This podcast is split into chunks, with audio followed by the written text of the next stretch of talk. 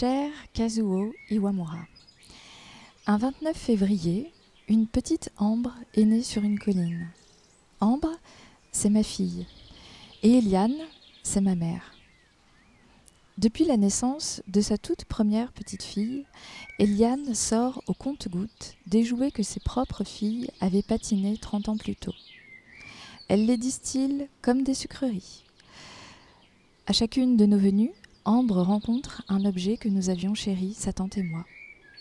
Il y a justement quelques mois de cela, sa grand-mère, ma mère, a ressorti l'un de vos livres, cher Kazuo Iwamura.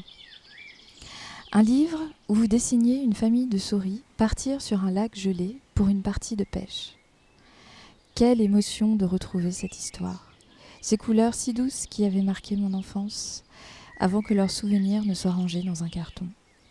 Quel bonheur de le voir ressortir et de pouvoir partager avec ma fille, ma petite Ambre, ce souvenir. Quelques semaines après vous avoir retrouvé, je cherchais en librairie des livres qui parlent de nature pour ma petite. Mais quand on est petit, les rares livres qui nous parlent de nature sont un peu sont un peu étriqués. Et sans m'y attendre, sans même chercher, je retombe sur vous, cher Kazuo Iwamura. Cette fois-ci, les souris vont à la plage, plantent un potiron, vont faire leur lessive de printemps ou une balade à la mare aux libellules, ou juste se coucher. Et finalement, avec ces souris, je trouve cette ode à la nature, à la contemplation, que je souhaite transmettre à ma fille. Ce goût pour la simplicité et le bonheur que l'on peut y puiser. Heureusement pour ma bourse, il n'y avait que six de vos livres, que j'ai aussitôt pris sous mon bras.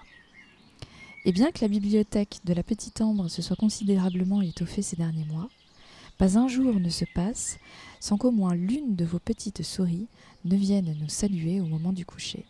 Bien à vous, Claire.